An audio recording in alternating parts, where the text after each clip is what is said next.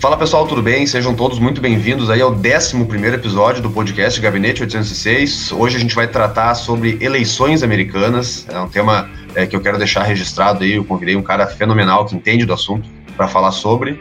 É, e esse episódio é daqueles que dá para se dizer que é, ele tem um conteúdo que pode ser ouvido no futuro também, então não é algo, um tema apenas de momento, né?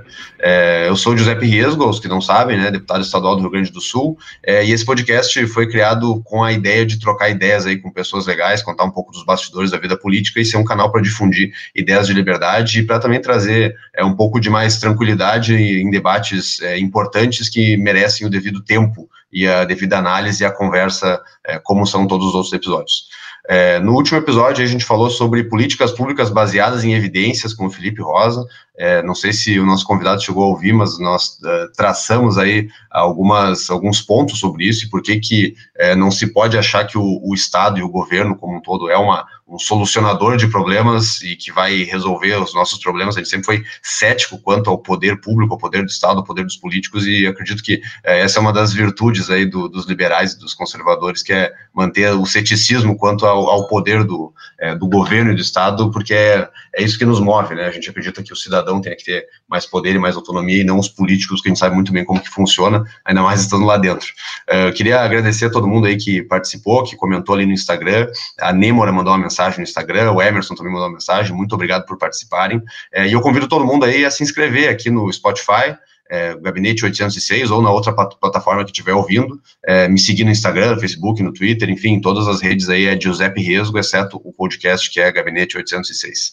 Bom, recebi alguns feedbacks positivos aí sobre o, o podcast antigo, é, e agora vamos tratar diretamente do tema do dia de hoje, que é eleições americanas. Eu convidei para participar aqui é, o Gabriel Torres, Gabriel Picaveia Torres, né? Esse, esse sobrenome eu não conhecia. Ele é economista e ele é sócio e head de educação é, da Liberta, né, tem mestrado em economia na URGS, com concentração nas áreas de macroeconomia e econometria, foi economista do CDL Poa, na Federação das Indústrias do Rio Grande do Sul e secretário executivo na gestão da Prefeitura de São Paulo em 2017 e 2018. É, bom, Torres, muito obrigado pelo convite, vamos conversar um pouco aí sobre as eleições, como que funciona, como é que, é, qual foi a origem dela, enfim, tudo que acontece nos Estados Unidos e por que é tão diferente do Brasil. Pepe, obrigado pela, pelo convite, pela, pela pela proposta aí da gente falar um pouquinho de eleições americanas. Ouvi sim o último podcast. Adoro políticas públicas baseadas em evidências, é, é uma coisa que, que me atrai bastante. Acho que não só políticas públicas, né? acho que inclusive políticas comerciais dentro das empresas, a gente tem que pensar sempre em trabalhar com evidências, né? Nunca tomar decisões com achismos, o que eu penso, o que eu imagino, porque o que eu penso, o que eu imagino está dentro da minha bolha individual, e a minha bolha individual não reflete tudo o que acontece no mundo. Então a gente tem que estar tá sempre pensando em não ficar dentro da bolha e sair da bolha. Então, obrigado pelo, pelo convite. Foi um ótimo episódio, recomendo a todo mundo que assista também. Beleza, vamos lá então, cara, direto ao ponto, eleições americanas, tá? Porque isso, isso impacta muito a nossa vida, querendo ou não, os Estados Unidos, a, a eleição lá é algo que, que influencia o mundo todo, né? E o Brasil não, não seria diferente, a gente não consegue ficar longe do, da maior potência mundial, assim. É, e o método americano é algo que, que muita gente tem dúvidas e, muita gente não, não conhece ele é, a, a, fundo, eu, eu conheço ele, claro que de alguma certa forma, mas não tanto assim quanto, quanto a complexidade dele traz, e todas as nuances, etc. É, o, o, que, o que, que, tem assim de tão diferente no sistema uh, americano, Torres, que tu poderia trazer? É, eu acho que é, é importante de, de, salientar, né? No, no, no, Brasil, o mais votado é eleito. para executivo, né? O presidente mais votado é eleito, o governador mais votado é eleito, o prefeito mais votado é eleito e o senador mais votado é eleito. No sistema de, de eleição é, majoritária é assim, e no sistema proporcional a gente tem aquela, uh, aquela história da proporção dos votos por cadeiras, etc, etc. Nos Estados Unidos é diferente a questão da eleição do presidente, tá? é, lá tem a questão dos estados, dos delegados, enfim, queria que tu desse uma discorrida sobre o assunto aí, se tu souber, é, puder trazer um pouco da origem, por que, que é assim, é, por que, que tem um número diferente de delegados por estado, o que, que são os delegados, enfim, pode tratar do tema da melhor forma que tu achar melhor aí. Bacana.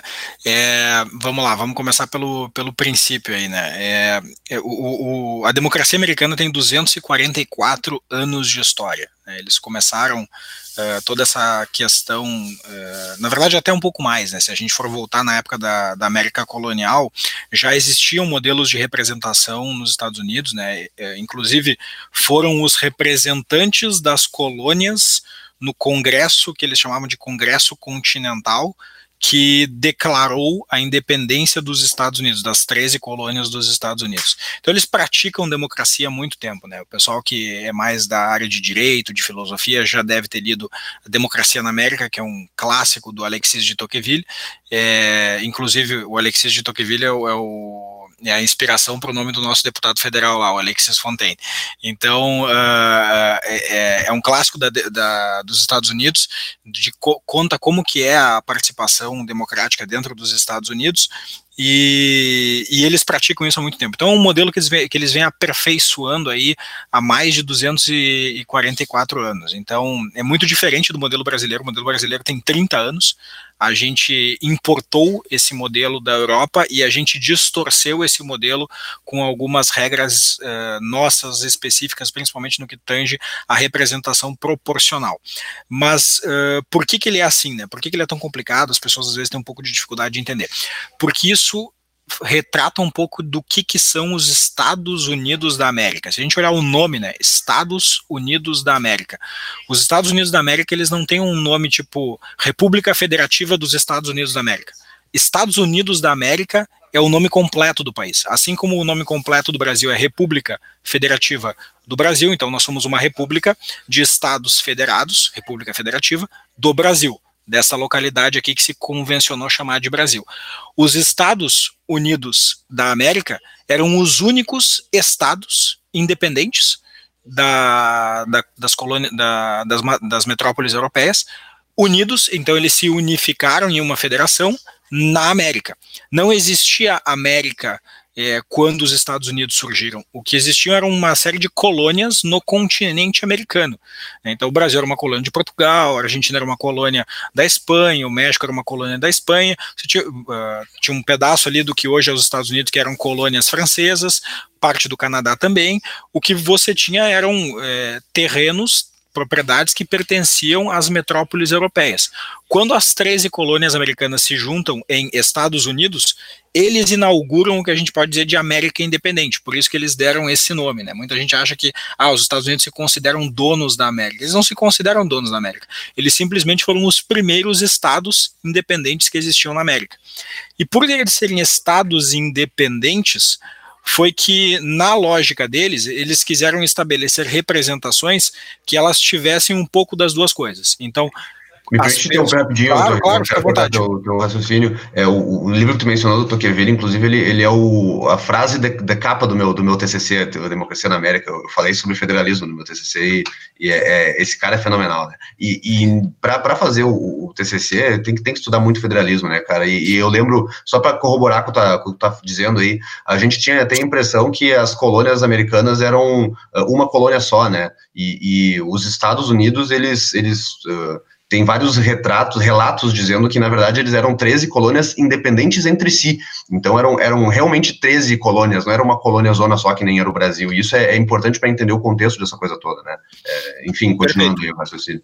Perfeito, é exatamente isso. Eles sempre foram representações, né? Eles, eles sempre foram uh, unidades diferentes que tinham regras diferentes muita coisa em comum, obviamente, né? Culturas muito parecidas, mas se a gente olha os detalhes, eles são diferentes. Se você pega os estados do sul hoje dos Estados Unidos, que eram as antigas colônias com plantation e colônias com, com maiores propriedades de terra, eles têm formas de vida diferentes das colônias mais ao norte, né? Da parte de Massachusetts, Connecticut, Nova York, que são áreas que estavam muito mais ligadas ao comércio, ao, ao trading, né? A comercialização de de, matérias-primas muito importantes lá no século XVIII e que hoje mantém essa, esse modelo, só que agora são uh, cidades e, e, áreas mais especializadas uh, em serviços, especialmente na costa. Mas a, a, lógica deles era essa, né? Como é que eu posso permitir que as pessoas tenham voz, que as pessoas tenham representação, e ao mesmo tempo é, eu permitir que elas possam decidir aquilo que elas têm conhecimento e sobre aquilo que está perto delas para decidir. Porque vamos lá, eu não conheço de política externa. Eu não sou um especialista em política externa. Eu não sei como é que tem que ser a relação uh, do corpo diplomático do Brasil com a China. Eu não, não tenho esse conhecimento. Será que eu tenho uh, informação suficiente para decidir o cara que vai gerenciar isso aí? Será que não faria mais sentido eu escolher alguém que é especialista no assunto para daí decidir por mim? Então a lógica era um pouco essa, né? Como que eu.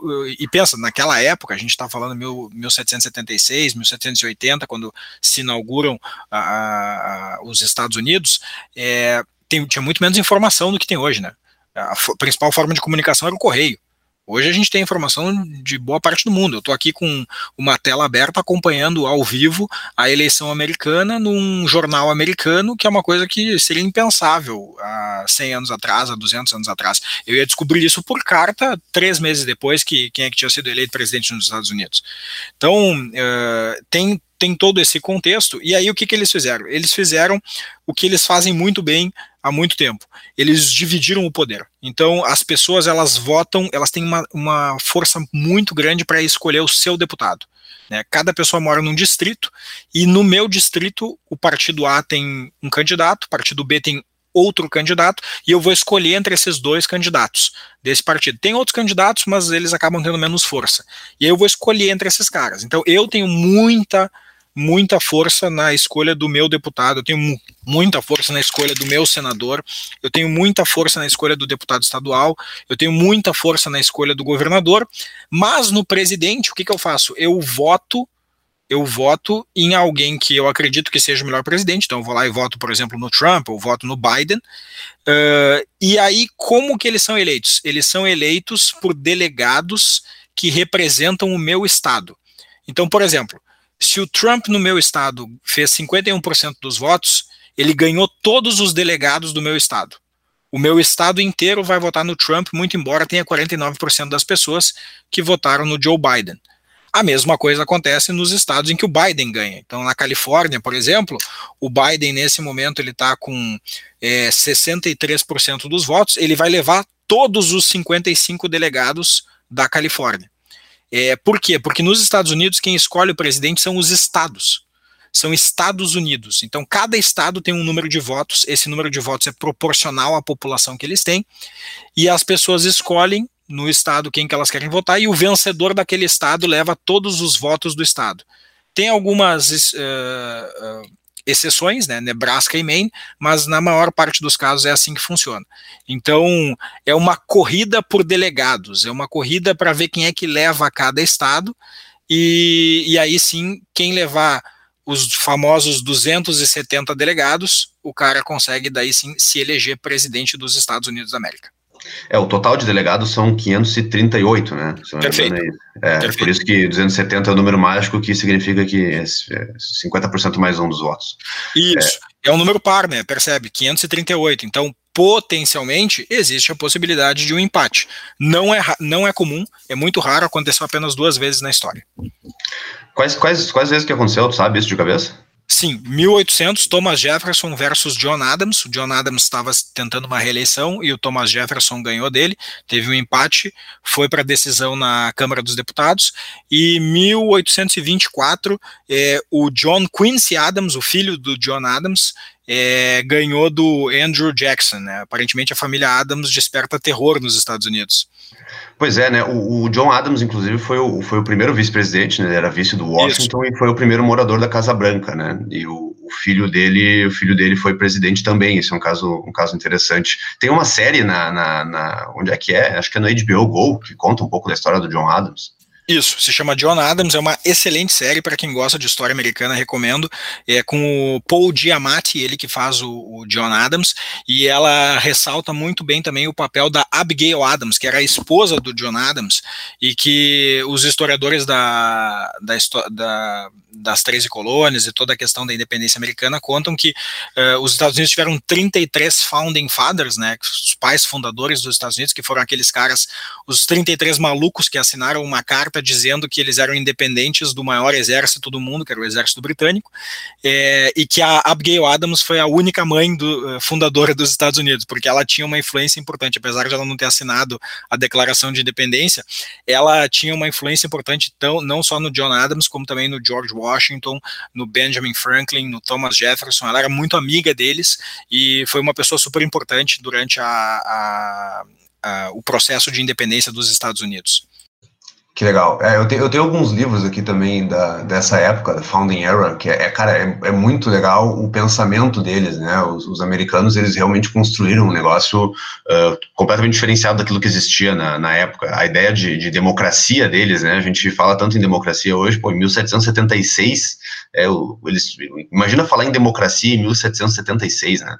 Então, os americanos, eles têm essa, e aí eles criaram todo esse sistema. Mas a, a dúvida é, Torres, o que acontece quando empata? Qual, qual que é o desempate?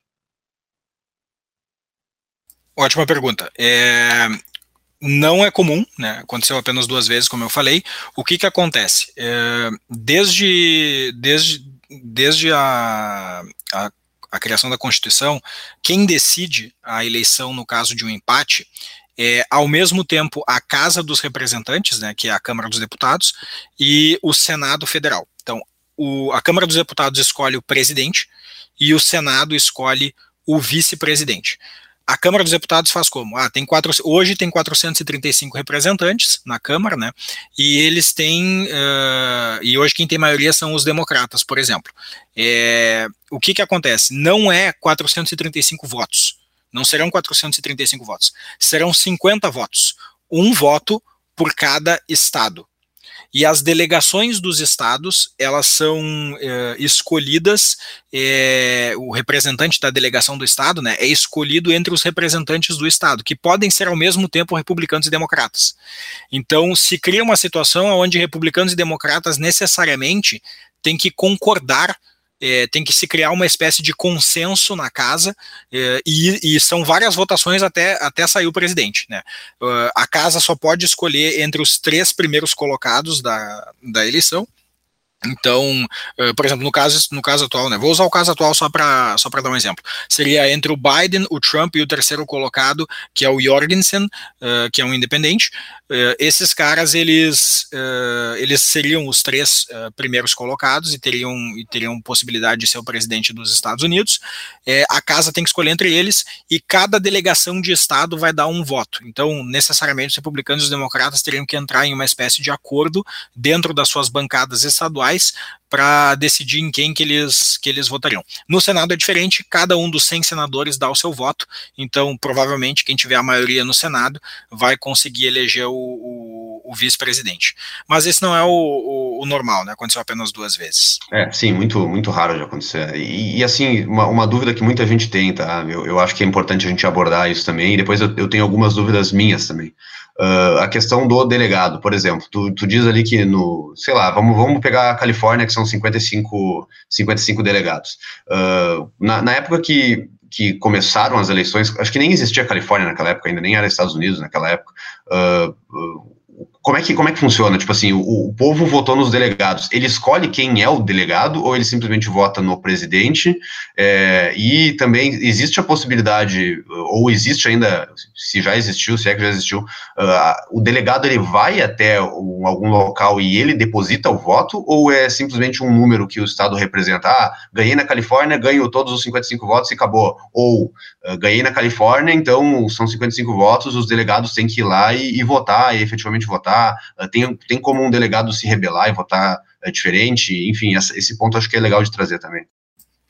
Uh, já, já cortando para a parte mais legal da tua pergunta. Sim, tem como o cara se, uh, se rebelar e votar diferente. Já aconteceu também. Foi em 1837 ou 36, eu acho, teve o caso, do, eles chamam de faithful, uh, unfaithful delegate, né?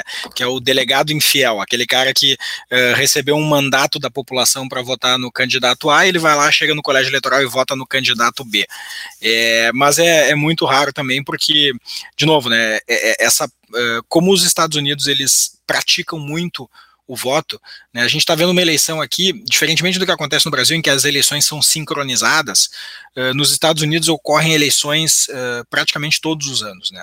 A, o mandato do deputado federal é de dois em dois anos, não é de quatro em quatro, como é aqui. Então, uh, este ano os americanos estão escolhendo Uh, os 435 deputados federais. Em 2022 eles vão escolher de novo. Em 2024 eles vão escolher de novo, em 2026 também, então tem eleições de deputados federais a cada dois anos. Os senados, os, os mandatos dos senadores, né, são, são 100 senadores, um terço do Senado é renovado a cada dois anos, então agora a gente está vendo 35 senadores, não é exatamente um terço, proporcional, né? É um pouquinho parecido com um terço. Tem 35 agora, vai ter 32, se não me engano, no que, eh, daqui a dois anos, e assim sucessivamente. Governadores também, os mandatos não são sincronizados, então eles votam o tempo inteiro. Então isso é uma coisa e, super. O mandato do, o mandato do senador é seis anos. Né? O mandato do senador é seis anos, não é oito, como é no Brasil. Então é super comum, eles votam o tempo inteiro, então eles levam muito a sério essa cultura de respeito à decisão das urnas. Então, uh, como é que funciona, né? Você vai lá na, no seu estado e você vai, vai votar lá. Eu estou votando no delegado Giuseppe Riesgo, o delegado, ele é um delegado do Trump. Então, ok, tá, vou votar lá no cara, o cara é do Trump. Ou vou votar lá no, no, no delegado Fábio Osterman, ele é lá delegado uh, do Biden. Ok, vou votar lá no delegado Fábio Osterman, eu sei que ele vai votar no Biden. É, feito isso, apurados os votos, uh, fe, terminado o processo de apuração, tem o momento em que eles se encontram e daí sim eles uh, dão o seu voto. Mas hoje é uma cerimônia muito mais simbólica, né? É muito raro acontecer de alguém é, se rebelar. Pode acontecer, existe essa possibilidade, mas provavelmente isso uh, levaria a uma judicialização das, das questões, pararia na Suprema Corte. É um, é, é um processo. É, é tão improvável isso acontecer que não existe nenhum processo regular e já, já premeditado sobre o que acontece, né? Uh, dispararia uma série de mecanismos, provavelmente uh, de partido a partido, reclamando que ah, o cara foi infiel, aí o outro, não, ele foi forçado a ser infiel, esse tipo de coisa que, que acontece quando judicializa coisas que não estão tão claras assim. Então os delegados efetivamente existem, são pessoas ali que, que são os delegados. São, são pessoas, eles existem. É, normalmente eles são pessoas que são filiados aos partidos, né? É alguém que está se candidatando a ser delegado. Ah, tu, tu se candidata então para ser delegado? Sim, mas é. é mas é um processo, é, mas é um processo tão informal, uh, tão uh, pontual, né? Porque uh, basicamente, antigamente isso tinha um, um, simbolismo maior, né? Porque pensa, a gente está falando numa época em que a principal forma de comunicação era correio, a principal forma de transporte era uma charrete, não tinha nem trem ainda. As ferrovias foram é, é uma coisa do, do meio para o final do século XIX. A gente está falando do, do final do século XVIII, né? Então a gente está quase uns um 50, 60 anos antes das ferrovias. É, então então, realmente, essas pessoas elas tinham que se encontrar para depositar os seus votos. É, hoje esse processo não é mais assim, né? Hoje você pega um avião, tá lá em Washington, vai lá, faz o, o, a cerimônia e, está escolhido. Entendi, entendi. Cara, isso é, é para tu ver como, como o sistema é mais complexo, né? E, e, assim, algumas coisas que a gente vai percebendo. Olha um exemplo aí. Aproveitar que tu tá com o, com o mapa aberto, a gente tá com o mapinha aberto aqui. Eh, passa na Califórnia ali.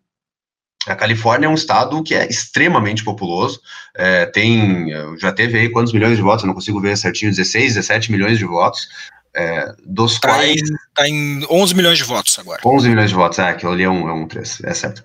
11 milhões de votos, dos quais 65% nesse momento é do Joe Biden, a gente está gravando o podcast agora meio-dia e 28. Só que o, o, Joe Biden pode ganhar na Califórnia com 100% dos votos, que não vai fazer absolutamente diferença nenhuma para a eleição, porque ele já ganhou os 55 delegados da Califórnia, que é um estado extremamente populoso.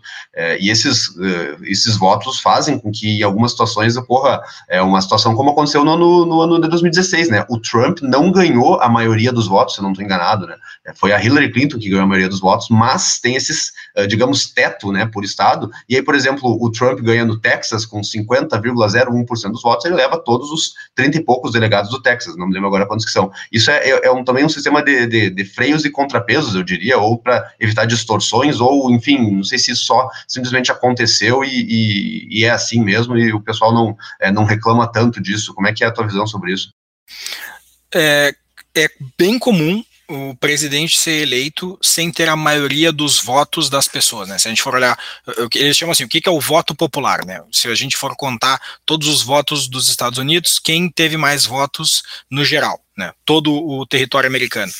É, isso é uma coisa. E normalmente, é, é, não, não, normalmente, mas de um tempo para cá, principalmente desde 2000, 2000, se eu não me engano, já aconteceu várias vezes de quem se elege presidente não tem a maioria dos votos do país é, mas ele tem a maioria dos delegados.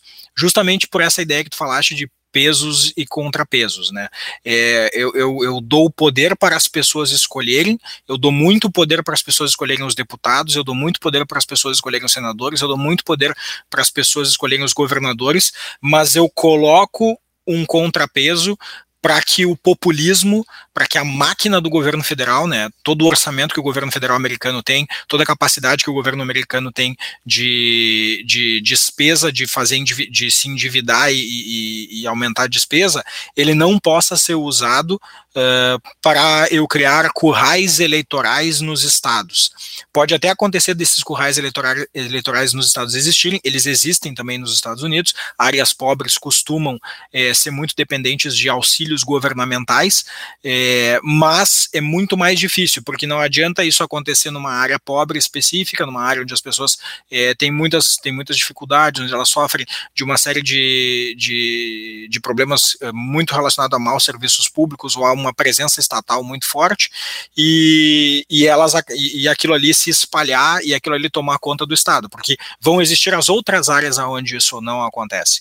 Então é, é uma lógica de ok, Uh, vou dar muito poder para as pessoas, mas não, mas vou tentar dosar a possibilidade do populismo. Essa é a lógica do, do modelo americano. E, e para encerrar, eu acho, Torres, o nosso. Acho que eu vou, vou, seguir a tua, a tua dica. Eu gostei da ideia de fazer parte 1 e parte 2, né? Parte 1 generalista sobre eleições e parte 2 a gente fala sobre o momento atual. Uh, ah, para encerrar a parte 1 aí, uh, tu acredita que esse método assim, é um bom método de escolha do presidente? Tu acha que tem. tem uh, quais são as, as as partes boas, as partes ruins, o que que, o que, que dá para aprimorar, ou se os americanos, se eles querem aprimorar, porque, enfim, é um sistema já muito antigo, né? Eu queria que tu discorresse genericamente aí, não genérica, né? Generalistamente, não sei se existe essa palavra, sobre, sobre a eleição americana. É, eu acho assim, se a gente for perguntar para os americanos hoje é, o que, que eles acham, a gente vai ter uma divisão das opiniões muito próximas às divisões partidárias, né?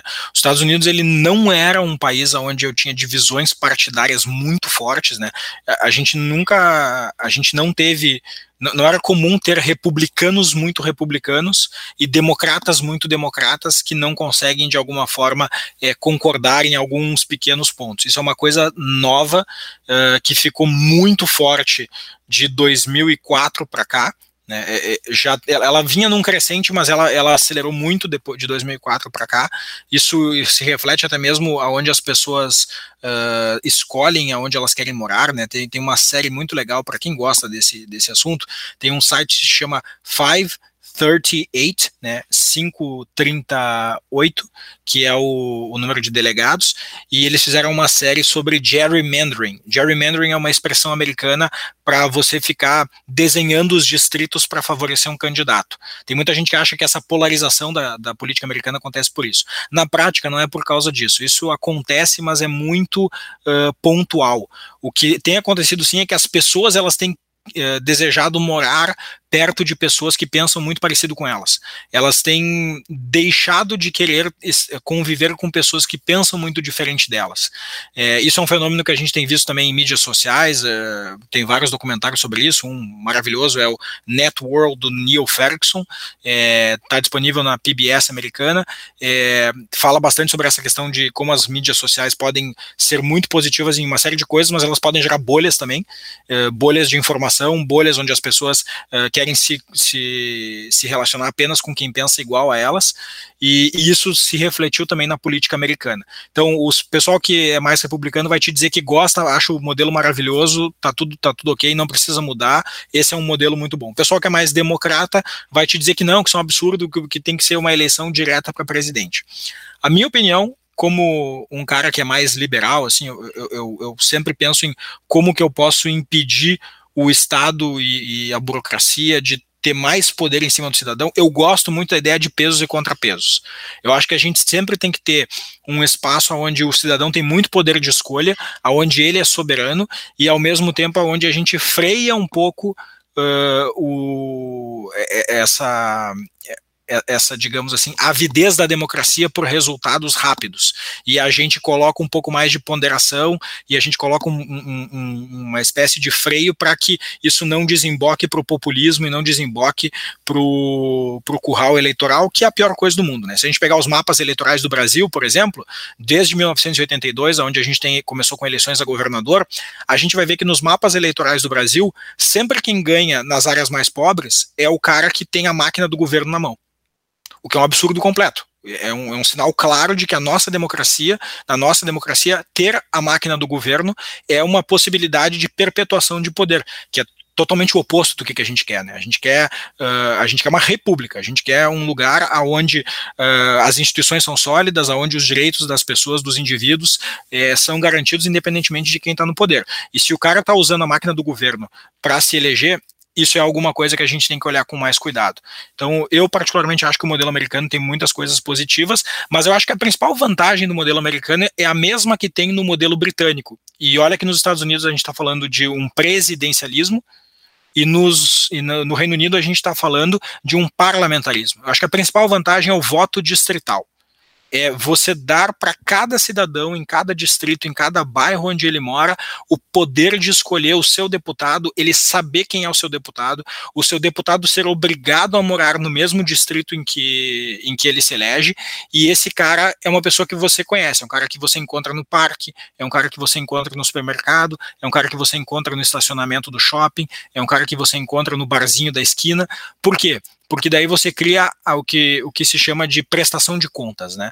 Esse cara é, é, alguém do meu relacionamento, eu sei quem ele é, e se, eu, e se ele não não estiver fazendo a coisa certa, eu vou botar pressão em cima dele, de uma forma respeitosa, de uma forma ponderada, de uma forma polida, mas ele vai ter que prestar contas para mim, ele vai ter que me responder se eu encontrar ele na rua isso gera uma pressão muito forte para que os representantes eles de fato pensem nas pessoas e não que eles fiquem encastelados num palácio envidraçado em Brasília, é, esquecendo do cara que está lá na cidade com esgoto a céu aberto sem ter pelo menos água encanada. Perfeito, acho que é isso aí então, parte 1 um do nosso é, podcast sobre eleições americanas. É, gostei da ideia, viu? Vamos, vamos fazer o encerramento da parte 1, um, dar um tchau pro pessoal e a gente já recomeça na parte 2.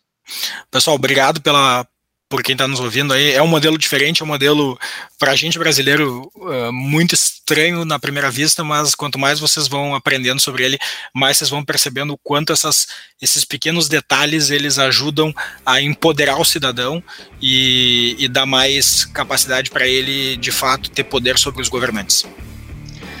Isso aí, esse foi o Gabriel Torres, parte 1 do nosso podcast. Vejo vocês na parte 2. Obrigado e um abraço.